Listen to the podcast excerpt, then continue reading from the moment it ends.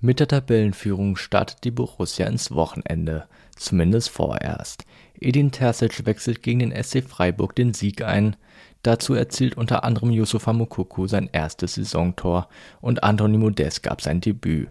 Was Nico Schlotterbeck zu der Leistung gegen seinen Ex-Verein sagt und noch viel mehr, das erfahrt ihr in der heutigen Ausgabe von BVB Kompakt.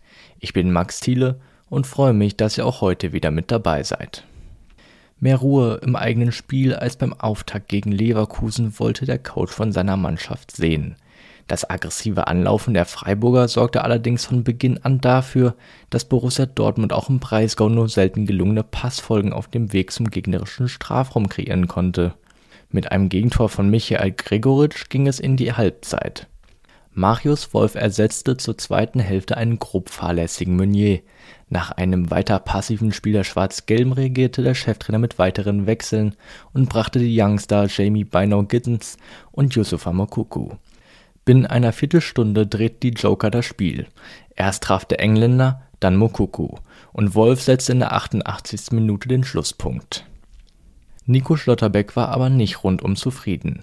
Nach dem Gegentor kam Freiburg in die Phase, wo sie drückend überlegen waren, sagte er im Anschluss. Matthias Sammer hatte den Innenverteidiger vor dem Spiel noch ausdrücklich gelobt und vor der Rückkehr in die alte Heimat den Druck genommen. Unabhängig davon zeigte er sich sehr reflektiert. Es ist sehr, sehr viel Luft nach oben, nahm er kein Blatt vor den Mund. Sein Trainer sah das sehr differenziert. Es war ein sehr intensives Spiel gegen einen sehr starken Gegner, lobte Terzic die Mannschaft von Christian Streich. Drei Tore wurden durch drei Einwechselspieler geschossen.